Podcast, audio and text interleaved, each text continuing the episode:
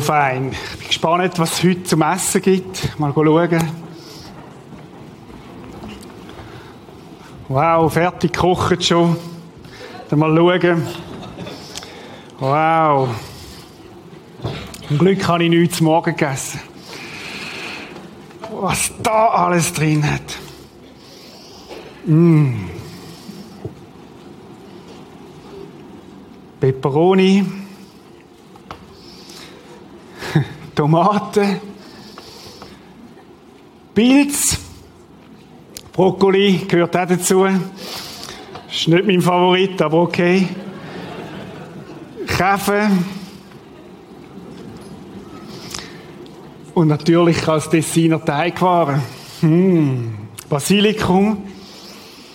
Ganz frisch vom Garten. So fein. Und dann noch einen guten,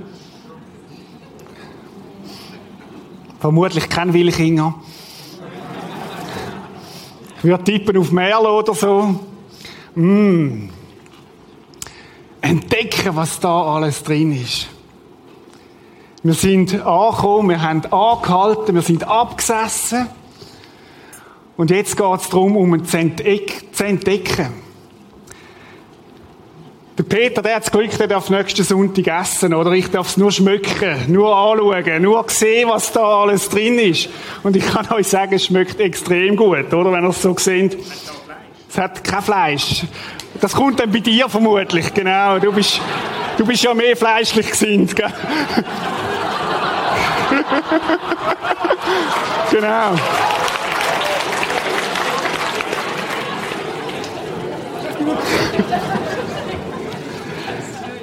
Wenn du dich jetzt fragst, warum das Theaterteam nicht da ist und die Theaterszene nicht von mir, also die ist ja nicht gespielt, sondern da ist, dann hat das einen Grund. Wir haben gemerkt, dass das Theater sehr komplex und, und vielschichtig ist und wir haben miteinander entschieden, dass wir die Szene weglassen. Das Theaterteam hat aber einen mega, mega, mega Einsatz geleistet die letzten Wochen und ich möchte an dieser Stelle, dass wir dem Theaterteam einfach herzlich danken für alles, was ihr da habt. Genau.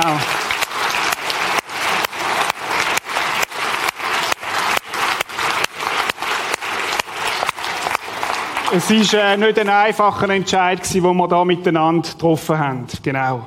Heute geht es darum, anhalten, ansitzen und entdecken. Was ist alles da drin? Ich weiß nicht, wie es euch geht. Bei uns hat es früher geheißen, es wird gegessen, was auf den Tisch kommt. Vielleicht ist das früher so gewesen. Äh, ich weiß nicht, wie es dir gegangen ist als Kind im Speziellen wie dem, oder? Wenn so Röslichöl oder so drauf war. Äh, oder auch Sachen, andere Sachen. Einige sagen ja, wenn es ums Essen geht, das kenne ich schon alles. Gerade wenn es darum geht, wenn wir die Bibel als unsere Nahrung nehmen, Gottes Wort, dann, ja, das kenne ich doch schon alles. Oder andere sagen, wenn man vielleicht im Ausland ist und irgendwo eingeladen ist, oh, das kenne ich nicht, da will ich mich gar nicht drauf einladen. Ich bin mal eingeladen in Hammamet, Tunesien, zu einem Couscous mit Lammaugen drin und so. Und, und dann denkst du, oh, wenn das hin und her spickt und so, oder? Also, wie, wie geht das einem dann dort drin rein? Andere, andere sagen wieder, ich kann mit dem Essen sowieso nicht so viel anfangen. Ich nehme gerade, was mir passt, da ein Snickers oder da ein bisschen Fast Food oder so heute Morgen entdecken. Und entdecken heißt mit allen Sinn angehen. Wir können schmücken, wir können, wir können es anschauen, die verschiedenen wunderbaren Farben von so einem Essen. Wir können, wir können es im, im, auf unserem Gaumen zergehen lassen. Was ist da alles drin? Was ist da alles drin? Es gibt ja manchmal die, die Situationen, da bist du eingeladen irgendwo auf Besuch und, und die Frau oder der Mann hat super gekocht und den ganzen Abend redet man über das Essen. Wow, wie hast du das gemacht? Was ist da alles drin? Was hat das für Zutaten drin? Und man fängt an rätseln und diskutieren. Ich habe so eine Tante im Tessin, die hat super gut gekocht und dann hat sie gesagt, weißt du, es gibt ein Geheimrezept. Überall Zimt drin. Die hat überall Symmetrie gehabt. Irgendwo hat das eine besondere Kombination gehabt. Kürzlich sind wir gegessen in einem Restaurant. Und dann hat es ein Menü Surprise gegeben. Surprise heisst Überraschung, oder? Du gehst und, und sagst, ich will das Menü Surprise und du hast keine Ahnung, was kommt. Und die Aufgabe in dem Restaurant ist, du kommst erst den nächsten Gang über, wenn du verstanden hast, oder wenn du, wenn du herausgefunden hast, was in dem ersten Gang für Zutaten drin hat. Das ist also noch schwierig. Bei der Suppe ist, ich habe bei der Suppe, habe ich gesagt, da wüsste ich, ein Zutat gesagt Wasser, oder? Und das hat einen Gulten und, und hast können, hast können weitergehen. Aber es war also noch herausfordernd gewesen, oder? Wobei ich has noch, has noch eine gute, eigentlich noch gute Idee gefunden, mal anzugehen und herauszufinden, was ist drin. Und wenn wir heute bei dem dritten Schritt sind, wo wir die Bibel nehmen, dann geht es um das dritte Symbol. Wir wollen entdecken, Fragen stellen, erforschen. Stellen wir das so vor, dass die Bibel wie auf einem Teller ist. Und jetzt gehe ich an und sage, Herr, was ist da alles drin? In dieser Portion, wo du heute für mich parat hast. Ich meine, wir können sie aber einfach abschlingen. So wie man es manchmal macht, wenn man im Stress ist, zack, runter. Oder wir können angehen und sagen, oh, wow, was da alles drinsteckt, was da alles drin ist. Ich glaube, wenn wir Bibel anschauen und, und heute über das Entdecken nachdenken, dann hilft es uns in eine Haut schlüpfen von einem Mann. Ich habe euch ein Bild mitgebracht, ihr werdet den kennen. Genau, wer weiß, wer das ist? Sherlock Holmes, keine Frage, oder? Der pfeiferauchende Sherlock Holmes, wo zurücklehnt, Gedanken versunken. Und der Sherlock Holmes hat auch etwas auszeichnet. Was hat ihn auszeichnet? Er hat kombiniert, das ist eins, das ist, äh, aber bevor er kombiniert, hat er vor allem eins gemacht. Beobachtet, er hat Fragen gestellt. Sherlock Holmes hat eine Frage immer wieder gestellt. Was ist damals passiert? Was ist genau damals passiert? Und ich glaube, wir dürfen in die Rolle vom Sherlock Holmes hineinschlüpfen, wenn wir die Bibel anschauen und sagen, was ist damals passiert? Ich habe euch noch ein zweites Bild mitgebracht, ein bisschen schwieriger. Wer kennt den Mann? Ist nicht mein Großvater? Was? David Livingston. Wow, Lukas, super. David Livingston ist ein Afrika-Missionar Wieso kennst du den? ist ein Afrika-Missionar Er, ist, er hat gelebt 1813 bis 1873 und er hat eine Leidenschaft gehabt. Er ist zugleich Forscher gewesen. Der Livingston war getrieben oder geführt von einem Gedanken, da muss es noch mehr geben. Da muss es noch mehr geben zu entdecken. Er ist dafür bekannt dass er nicht einfach sich gerade mit dem Erstbesten zufrieden gegeben hat. Unter anderem hat er die weltberühmte Victoria-Fälle vom Sambesi-Fluss entdeckt. Wunderbare Landschaft. Und er hatte so einen Entdecker-Spirit in sich. Und wenn wir jetzt die zwei zusammennehmen, den Livingston und, und, und äh, Sherlock Holmes, wenn wir die zusammennehmen und aufeinanderlegen, das ist die Art und Weise, wie wir heute Morgen möchten an den Text angehen. Fragen stellen und entdecken und erforschen. Jetzt ist es natürlich so, dass du das nicht jedes Mal kannst, wenn du deine Bibel liest, am Morgen. Aber es hat etwas zu tun mit einer Haltung, wie wir an die Bibel können und sagen, Gott, ich möchte entdecken, was da drin ist, was ist in dem Bibeltext inne. Wir haben eine Grafik, die auch dann am Dienstag nochmal kommt. Da steht erforschen und entdecken. Was ist damals passiert? Was ist es damals gewesen? Das heißt, wir müssen zuerst verstehen, was damals gewesen ist, ohne dass wir gerade schon ins Heute hinein switchen. Das kommt dann eben das nächste Mal. Essen, anwenden für mich. Und heute Morgen geht es nur ums Erforschen und Entdecken. Ich kann euch eins versprechen heute, ich werde euch keine Anwendung mitgeben. Also ihr müsst nicht irgendetwas machen nach dem Gottesdienst. Ganz entspannt, oder? Wir können nur entdecken und erforschen. Und das möchten wir heute Morgen machen, indem wir einen Bibeltext miteinander anschauen. Es ist noch wichtig, wenn wir entdecken und erforschen, braucht es Hilfsmittel, oder? Wir haben Messer, Gabeln, Löffel. Und genauso kann man auch ein Bibellexikon dazu nehmen. Das ist jetzt ein grosses, es gibt auch kleinere. Äh, das, ist das Lexikon, das ist eine Konkordanz, wo einfach uns so wie Hilfsmittel sind, dass wir noch mehr entdecken und erforschen Wir möchten miteinander einen Bibeltext durchgehen und möchten einfach schlicht und einfach das machen, entdecken und erforschen. Jetzt können wir ein bisschen Licht haben, noch ein bisschen mehr im Saal. Und schlönt doch eure Bibeln auf. Ich es bewusst nicht einblenden heute Morgen.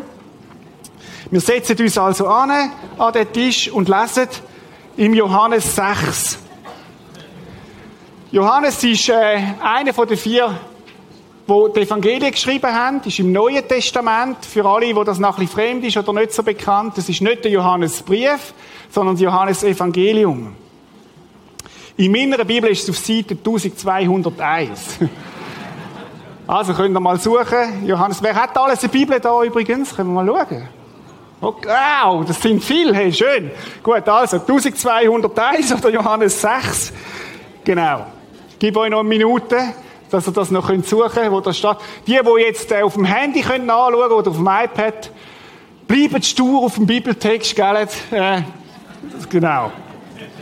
Also, wir haben angehalten, wir sind angesessen und jetzt sitzt uns Gott gegenüber an dem Tisch.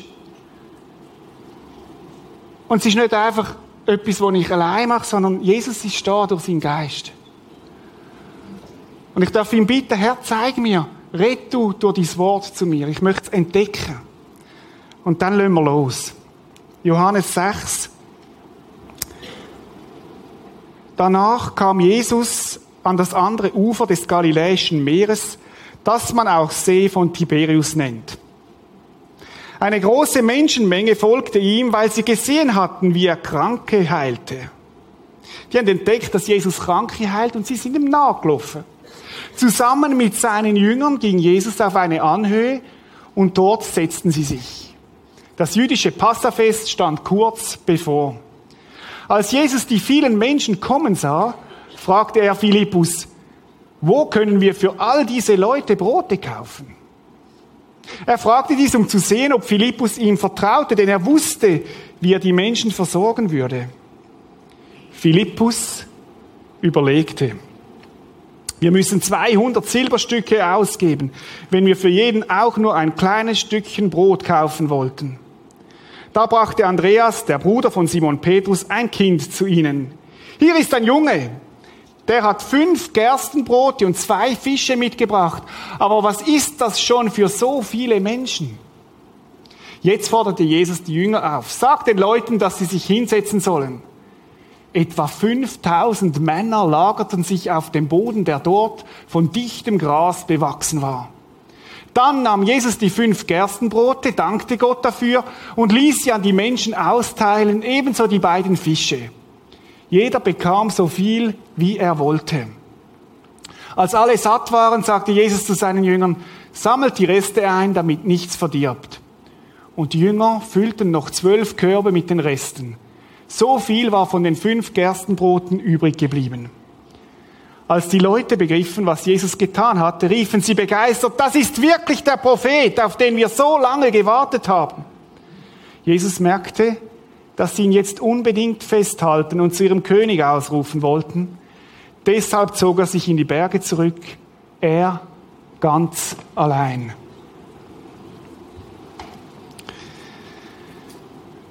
Was ist die erste Reaktion? Die Story, die kennen wir doch. Wer kennt die Geschichte? Ganz viele, oder? Ist bekannt. Äh, die haben viele von uns schon mit der Muttermilch eingesogen, irgendwelche Kassettchen gehört oder weiß ich was. Wenn wir jetzt den Sherlock Holmes oder David Livingstone würden sagen, die würden sagen, wirklich? Kennst du die Geschichte schon? Gibt es da nicht noch mehr zu entdecken? Und wie ich vorhin gesagt habe, was würden sie machen? Sie würden Fragen stellen. Fragen stellen, was ist damals wirklich passiert? Was für Fragen könnten das sein, die sie stellen? Was haben da für Ideen? Wo ist das gewesen? Wo sind Frauen gewesen? Wo sind Frauen gewesen? Gute Frage, kommen wir drauf. Wie viele sind 200 Denare wert? Wie viel sind 200 Denar wert? Was ist das für ein Kind gewesen? Wieso ist der Rest mehr als das, was am Anfang war? Warum auch? Warum ist der Rest mehr als das, was am Anfang war? Wie ist die Vermehrung vor sich gegangen, wenn wir das wüssten? Hä? Genau, ganz viele Fragen und jetzt fangen wir an. Wir könnten die Fragen mal aufschreiben, da verzichte ich jetzt drauf, aber wir haben die Fragen im Hinterkopf. Und wir werden probieren, auf einige von diesen Fragen einzugehen. Erste Frage, die ich möchte mit euch anschauen ist, was ist es überhaupt für ein Text? Ist es ein Gedicht? Ist es ein, ein Lehrtext? Ist es ein prophetischer Text, wo Gott etwas voraussagt? Ist ein, ein alttestamentlicher oder ein neutestamentlicher Text? Relativ einfach, es ist ein Geschichtstext. Ein Ereignis, das sich ergeben hat, wo tatsächlich stattgefunden hat, wo aufgeschrieben worden ist. Zweite Frage. Wo spielt sich das Ganze ab? Wo ist denn das überhaupt? Wir lesen nämlich im Vers 1, können wir wieder aufschlagen, folgendes. Das ist eine Antwort auf die Frage. Danach kam Jesus an das andere Ufer des Galiläischen Meeres, das man auch See von Tiberias nennt. Jetzt habe ich euch eine Karte mitgebracht. Können wir mal schauen. Das ist Israel. Und wo ist jetzt das genau? Kannst du die nächste springen? Das ist der See Genezareth. Genau. Und dort kannst du noch die nächste springen, noch ein bisschen grösser. Dort, so rechts oben, dort werden sie sich jemand getroffen haben. Jetzt können wir natürlich anfangen zu forschen. Wir können unser Bibellexikon nehmen und sagen, das interessiert uns. Der See Genezareth, ist das, ist das ein normaler See? Was ist das für ein See? Wie lang, wie groß ist der? Ist etwa 21 Kilometer lang, 12 Kilometer breit. Der Jordan durchquerten. Spannend, die Wasseroberfläche, die ist etwa 212 Meter unter dem Meeresspiegel und ist etwa 46 Meter tief. In der Bibel finden wir verschiedene Begriffe für das. See Genezareth, See Tiberias, See Kinneret. Wir lesen aber noch weiter etwas vom Ort. Vers 3. Zusammen mit seinen Jüngern ging Jesus auf eine Anhöhe. Je nachdem steht bei dir Berg. Und dort setzten sie sich. Ja, hat es Berge dort? Wieder können wir nachforschen im Lexikon und wir finden heraus, dass es, es gibt so Hügel, würden wir als Schweizer sagen, 400 Meter über, über Meer hoch. Die sind also rund 600 Meter und die müssen dort auflaufen. So viel zum Wo. Wir gehen weiter. Livingston fragt weiter, wo es durchgeht. Wann? Wann hat sich denn das Ganze abgespielt? Steht in dem Text irgendetwas über die Jahreszeit drin? Haben ihr eine Idee? Ja? Vor dem Passafest, genau, ganz spannend, oder? Das sagt uns etwas aus über die Jahreszeit. Passafest war ein Fest wie bei uns. Jetzt hätte ich mal gesagt, 1. August, das stimmt nicht genau. Einfach ein Fest, das sich wiederholt hat, jedes Jahr. Und das Passafest hat im Frühling stattgefunden. Also so in Grössenordnung März. Das erklärt uns der Vers 10. Jetzt hat es nämlich ein interessantes Detail, jetzt forschen wir wieder drin. Vers 10 heißt folgendes. Jetzt forderte Jesus die Jünger auf, sagte den Leuten, dass sie sich hinsetzen sollen. Dann heißt etwa 5000 Männer lagerten sich auf dem Boden, der dort von dichtem Gras bewachsen war. Okay, im Sommer hat es dort kein Gras mehr gehabt, weil es ist so heiß war, das ist von dort gewesen. Also dichtes Gras, Frühling, Frühlingszeit, etwa so Mitte März. Wenn wir gerade schon dabei sind, was ist denn das Passafest? Ja, lasst uns mal überlegen, was ist denn das Passafest? Das ist ja Erinnerung an Auszug von Ägypten, genau. Erinnerung an Auszug von Ägypten. Was ist da gewesen? Das Volk Israel war versklavt gewesen. Die haben müssen unter der Fremdherrschaft von den Ägyptern brutal schuften und, und schaffen, sind völlig unterdrückt gewesen. Keine Freiheit, nichts.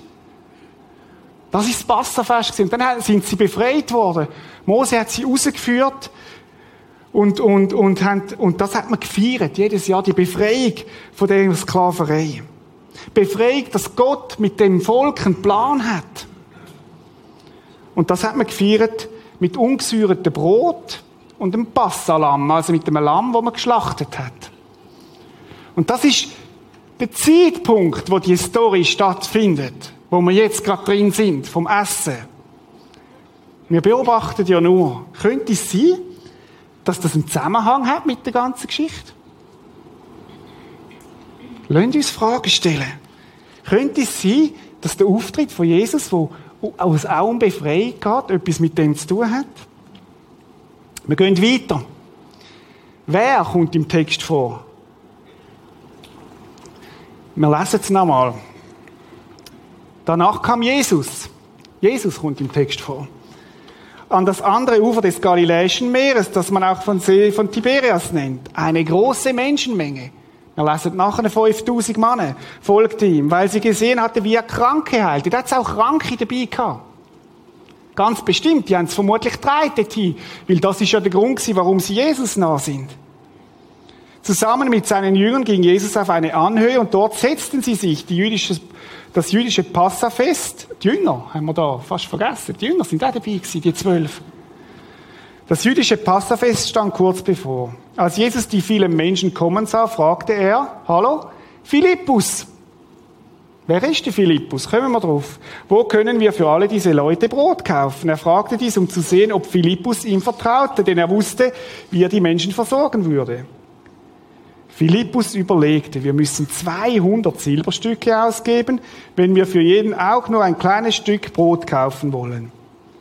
Da brachte Andreas, ein weiterer Jünger, der Andreas, der Bruder von Simon Petrus, ein Kind zu ihm. Kind, eine weitere Person, kommen wir drauf. Hier ist ein Junge, der hat fünf Gerstenbrote und zwei Fische mitgebracht. Aber was ist das schon für so viele Menschen? Jetzt forderte Jesus die Jünger auf, sagt den Leuten, dass sie sich hinsetzen sollen. Etwa 5000 Männer lagerten sich auf dem Boden, der dort von dichtem Gras bewachsen war.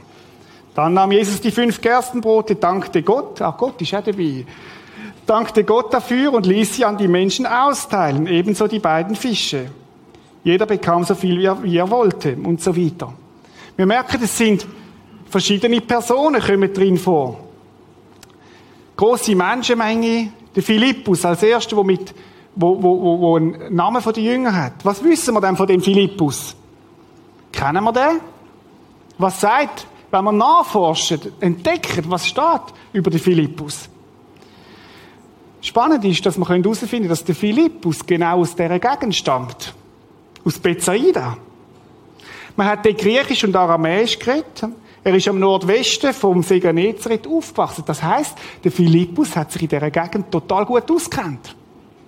Das wäre so, wie wenn Jesus auf den Bachtel käme und du wohnst im Wald und, und sagt, hey, du kennst dich da aus, du bist von da, du redest die Sprache, du weißt, wo der Volk ist und der Gop ist und du kennst dich aus.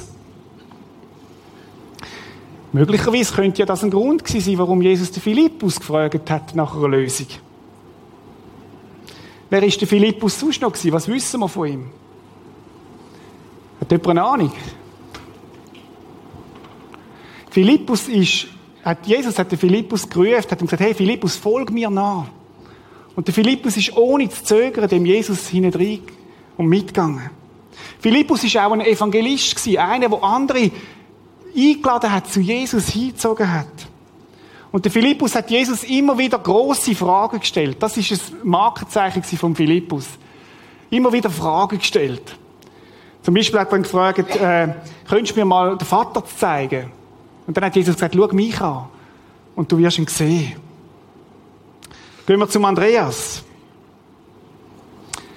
Was wissen wir vom Andreas? Der Andreas, auch er, stammt aus Bethsaida. Am gleichen Ort wie der Philippus.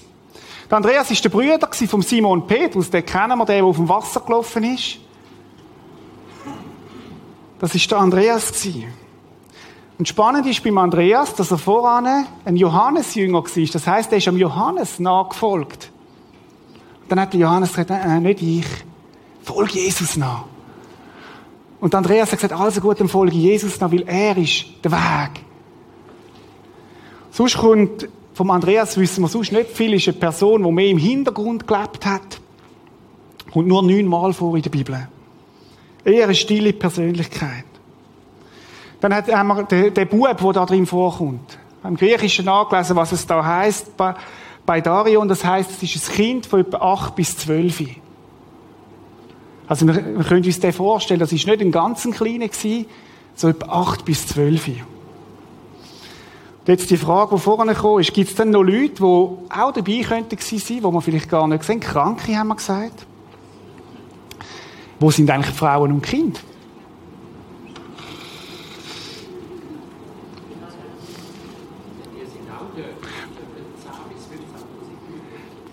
Die sagen auch dort. Ja, genau. Frauen und Kinder, die sind zwar nicht erwähnt da, das heißt, wir haben nur einen Bub, aber damals haben Frauen schlicht und einfach nicht als Züge gegolten. Das ist in dieser Kultur gewesen. Das heißt, die haben gar nicht dazugezählt. Und man hat, wenn man Zahlen angegeben hat, hat man immer nur die Männer erwähnt. Das heißt, du hast gesagt 10 bis 15.000. Wenn jeder von diesen Männern eine Frau hat, sind wir schon bei 10.000. Wenn jeder von diesen Familien zwei Kinder dabei hat, dann sind wir bei 20.000. Und wenn es drei Kinder sind, dann sind wir bei 25.000. Wow! Das ist ja ganz eine andere Dimension. Da langt einer das Club Arena nicht mehr. Da langt auch, auch das Stadion in St. Gallen nicht. Das sind 20.000 Leute. Open Air, Stimmung. Das ist eine ganz andere Dimension, die da stattfindet. Was kommt sonst noch vor? Fünf Brot, zwei Fisch. Was wissen wir über die fünf Brot und zwei Fisch? Das sind eine Art Pizzabrot damals. Heute würden wir Pizzabrot sagen. So flache Fladenbrot. Fisch, Segenezeret, die Gegend hat gelebt von der Fischerei. Und wenn wir anschauen, was dort gang und gäbe war, dort hat es verschiedenste Fische gegeben. Am meisten hat es Süßwassersardinen gehabt. Das kommt uns wieder ein bisschen näher. Sardinen, oder? Kennen wir von den Büchs. Zwei Sardinen, fünf, fünf so Fladenbrot. Das ist der Hintergrund dort drin. Gehen wir noch weiter. Die Frage ist von den Silberstück. Was ist denn der Wert von so einem Silberstück? Und wieder können wir forschen, entdecken. In vielen Bibeln steht es hinten rein, so eine, so eine Tabelle auch, wo, wo die Maßeinheiten drin sind, oder sonst wieder im Lexikon. Vers 7 heißt, Philippus überlegte, wir müssen 200 Silberstücke ausgeben, wenn wir für jeden auch nur ein kleines Stückchen Brot kaufen wollen. Ja, wie viel ist denn das? Ist das 200 Franken? Ist das äh, 2000 Franken? Ein Denar oder ein griechische Silbermünz hat ungefähr den Wert von einem Monatslohn. Äh, von einem Tageslohn, sorry, von einem Tageslohn. Und 200 Denar sind also zwischen etwa sechs bis acht Monatslöhne. Das ist das, was der Philippus gut im Rechnen ausgerechnet hat, was wir brauchen, dass wir da durchkommen. Jetzt weiss ich nicht, wo der Judas ist, das ist ja der Finanzchef, aber der wird nicht erwähnt da drin. Aber das ist etwa die Dimension, die sie wo sie gebraucht haben. Jetzt schauen wir die Geschichte nochmal an und versuchen so auf den Regisseurstuhl zu sitzen. Und gehen die Geschichte, tun sie uns nochmal so ein bisschen wie, wie, wie durchdenken. Also Jesus fährt mit seinen Jüngern über den See. Stellen uns das vor, wenn er im Boot dort überfährt. Nordwesten, oben nach Galiläa. Sie kommen da am anderen Ufer. Sie steigen auf den Berg auf, etwa 600 Meter haben wir vorne gehabt. Sie müssen dort rauf. Wow, die Aussicht da oben. Sie sehen über das ganze Land rein. Und ich stelle mir vor, wie plötzlich einer sagt, hey, schau mal dort vorne, da, da ist so ein schwarzer Punkt, der sich bewegt. Und sie sehen, wie Tausende von Leuten am Ufer nachlaufen. Etwa drei, vier Stunden Wanderung.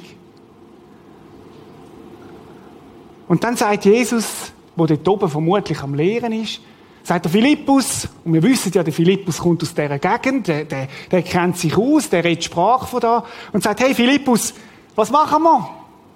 Wo ist der nächste CC? Hätte ich jetzt gesagt. Die werden Hunger haben. Was machen wir da? Und der Philippus überlegt sich, fängt an rechnen und sagt, wow, wow, Jesus, dass du mir dass du mir das, die Frage stellst. Sonst stelle ich doch immer Fragen, weil ich bin ja ein Fragender.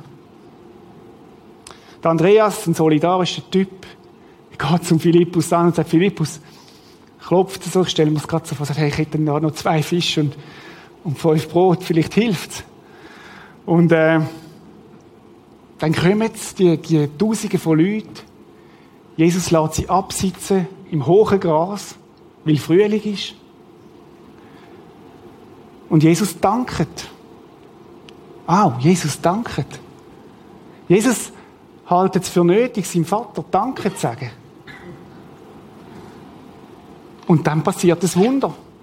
Und wir versuchen nachzulesen, wie das passiert ist, und wir finden nichts von dem, wie es passiert ist, aber wir wissen, dass es passiert ist. Und dann müssen die Jünger den Rest einsammeln, zwölf Körper voll, zwölf Jünger. Ist gerade aufgegangen.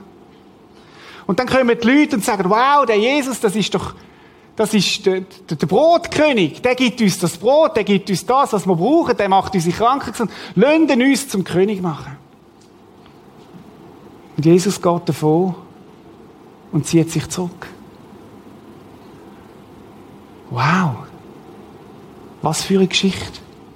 Und merkt wir sind immer noch nicht im Heute. Wir sind immer noch erst im Damals, was damals passiert ist. Ich habe mich gefragt, wäre Sherlock Holmes zufrieden? Oder würde es noch weitergehen, der Livingston?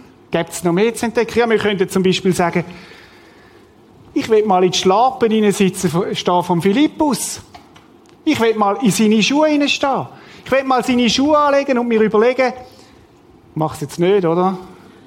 Und mir überlegen, wie hat sich der Philippus gefühlt in dem Ganzen hinein? Können wir mal ein bisschen zusammentragen?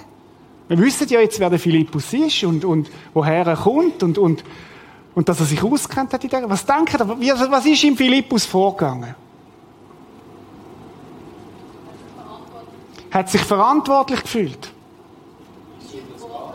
Überfordert. Wie? Geehrt. Wow, dass Jesus mir den Auftrag gibt da drin. Er hat gestaunet am Schluss. Vermutlich hat er mega gestaunet. Bauchlötz gestaunet, oder? Was da alles, alles kann. Philippus. Wir könnten weitergehen. Wir könnten uns mal in, in, in Flipflop, weiß nicht, ob die so moderne Flipflop haben, aber vom Andreas setzen. Wie ist es echt dem Andreas gegangen da drin? Was denken da? Ich gebe alles, was ich habe. Ich klaue sogar, dass ich helfen kann. Andreas solidarisch hat unterstützen, hat helfen, hat gesagt, oh, ah, das Wenige, was ich habe, gebe ich auch noch. Und dann haben wir ja noch einen da drin. Kleiner Bub, oder? Mit der Lakers-Kappe.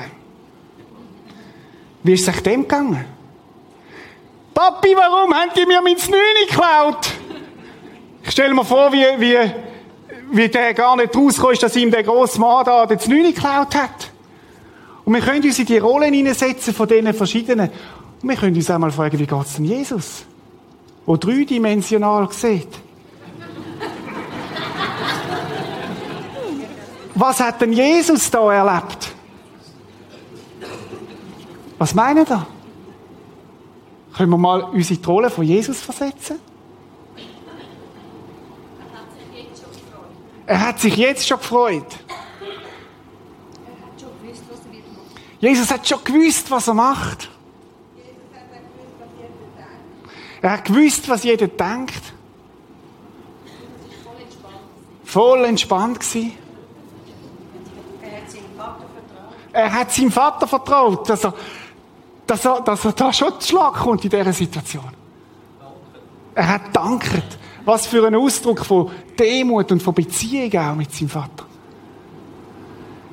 Er hat den Philippus fördern. Er gesagt, Philippus, das ist jetzt eine Gegenstandslektion, wo du nachher wirst du einer von meinen Gemeindebauern sein, von meinen, von meinen Missionaren. Komm, lass uns das trainieren, das, lass es erleben. Wow. Da gibt es so viel zu entdecken. Und wir haben uns nur gefragt, was ist damals passiert. Wir könnten jetzt noch weitergehen, wir könnten noch Stunden weitermachen. Wir könnten zum Beispiel sagen, ja, wie haben denn die anderen Jünger, die die Geschichte auch aufgeschrieben haben, das gesehen? Was haben denn die erlebt? Das überlasse ich euch die Matthäus, Markus, Lukas haben die gleiche Geschichte auch aufgeschrieben. Wie haben sie die erlebt? Haben die andere Sachen gesehen da drin?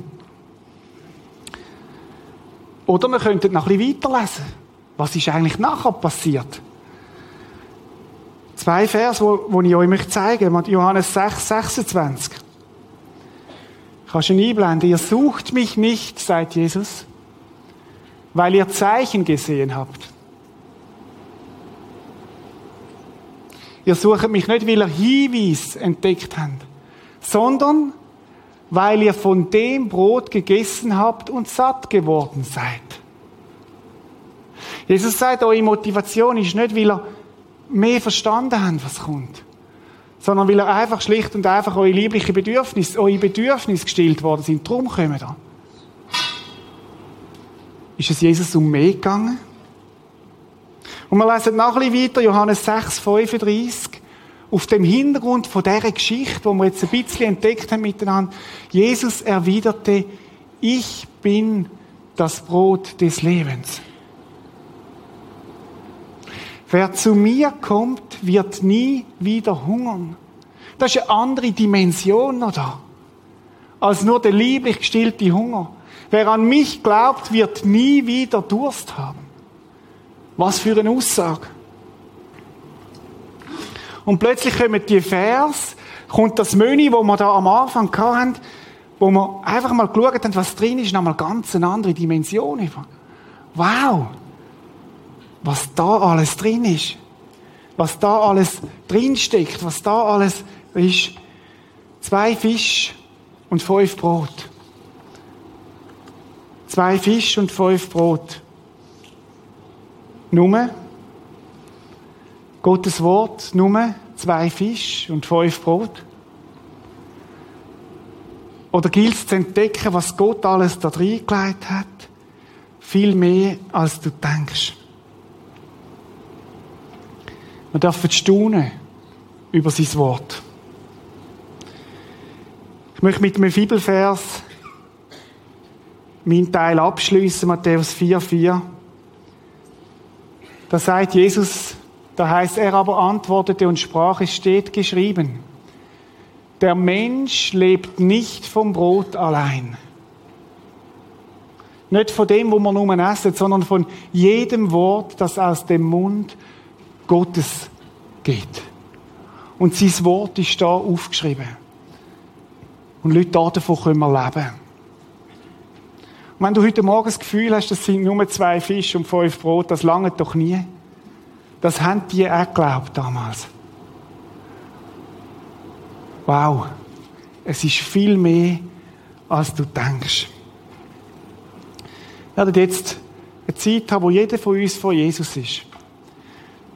Und man das gehört, irgendwie reflektieren. Ich weiß nicht, was Jesus dir hat wollen sagen mit dieser Geschichte. Das ist ja der nächste Sonntag dran. Heute ist nur Entdeckung aber möglicherweise hat Gott heute Morgen dir ein Stückchen von dem Fisch und von dem Brot gegeben. Lasst uns vor ihm sein. Es ist ein Geschenk, Herr, dein Wort dürfen zu haben. Es ist ein Geschenk, Jesus, dass du uns dein Wort anvertraut hast. Wo du sagst, dass wir dürfen leben von dem. Leben von deinen Worten. Dass wir nicht überall suchen wo, wo wir satt werden, Herr. Sondern du, du versprichst, dass deine Worte satt machen.